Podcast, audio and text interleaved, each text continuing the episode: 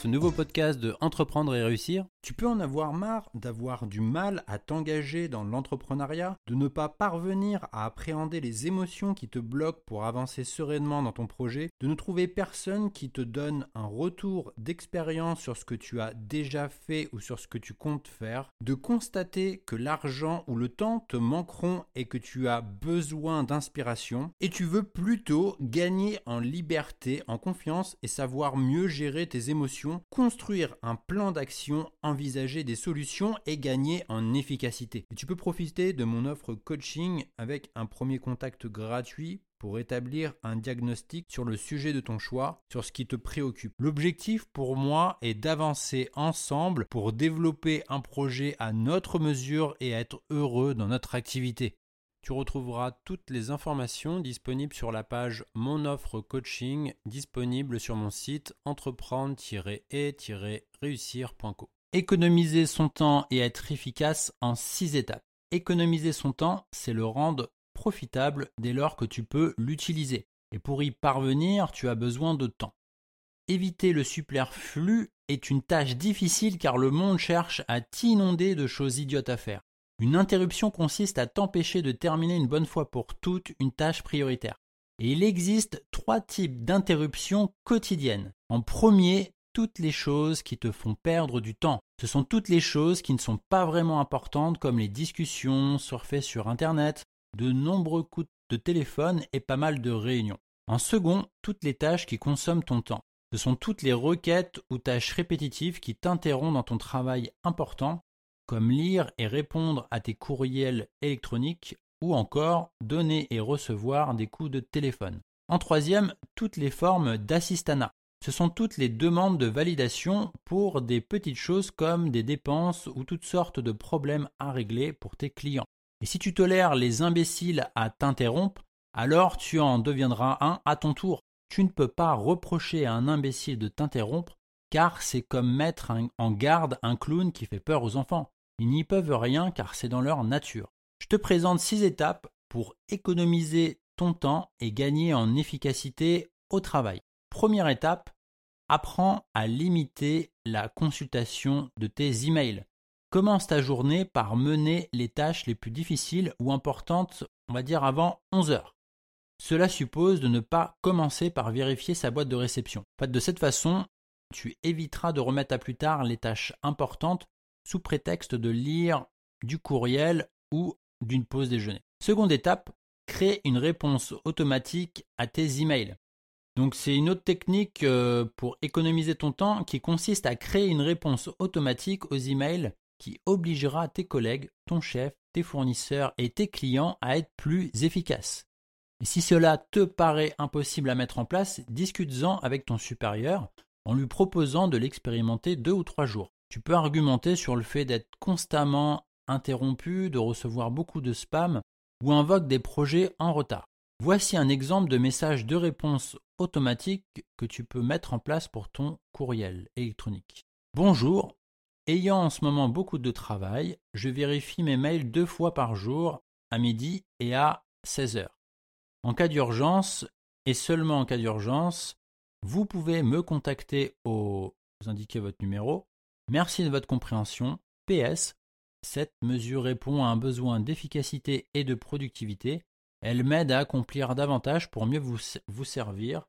Cordialement, et vous mettez votre signature. Ce genre de courriel va diminuer le nombre de contacts inutiles et obligera les personnes à réfléchir à deux fois avant de t'interrompre. C'est une manière d'améliorer l'efficacité collective. Troisième étape, limiter les coups de téléphone et filtrer les appels entrants. En fait, cette étape consiste à limiter au maximum les coups de fil et à filtrer les appels entrants pour économiser ton temps. Et pour y parvenir, tu dois te munir de deux numéros de téléphone. Un numéro de bureau pour les appels non urgents et un numéro de mobile pour les appels urgents. Et tu peux très bien utiliser deux numéros de mobile. Tu peux laisser la messagerie se charger de prendre le message et écoute-le sur le moment pour juger de son importance. Il est important de laisser les gêneurs patienter, voici un exemple de message de réponse automatique pour ton courriel. Bonjour, vous êtes bien sur la messagerie vocale de vous indiquer votre prénom. Je vérifie mes, mes messages deux fois par jour, à midi et à 16 heures. En cas d'urgence et seulement en cas d'urgence, vous pouvez me contacter au indiquer votre numéro. Sinon, laissez-moi un message et je vous le rappellerai et je vous rappellerai dès que j'en prendrai connaissance. Pensez à me laisser votre adresse email, il m'est souvent plus facile de vous répondre rapidement par courriel. Merci de votre compréhension. Cette mesure répond à un souci d'efficacité et de productivité pour m'aider à accomplir davantage et mieux vous servir. Bonne journée, vous indiquez votre nom et prénom. Quatrième étape, apprendre à dire non aux réunions. Et dans cette étape, pour économiser ton temps, tu vas garder ceux qui t'entourent concentrés sur leur objectif.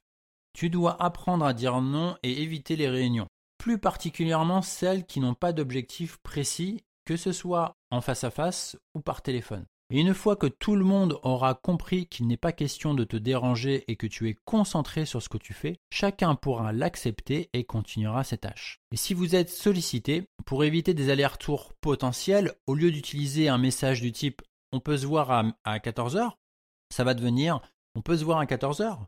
Si ce n'est pas possible, merci de proposer trois autres créneaux horaires. Et si tu as déjà pu expérimenter le fait de coder un programme, par exemple, tu comprendras toute l'importance de cultiver la, structure suivante du si alors. Admettons que la réunion aura bien lieu, alors elle ne devrait pas durer plus de 30 minutes. Cinquième étape, grouper ce qui consomme du temps. Un temps de mise en chauffe pour toutes les tâches est incompressible. Et pour réussir à reprendre une tâche importante suite à une interruption, elle peut prendre jusqu'à 45 minutes pour une mise en condition psychologique. Plus d'un quart des 9 heures de bureau au quotidien, soit 28%, seraient engloutis par les interruptions. Et la plupart des gens vérifient leurs emails à longueur de journée par crainte des urgences.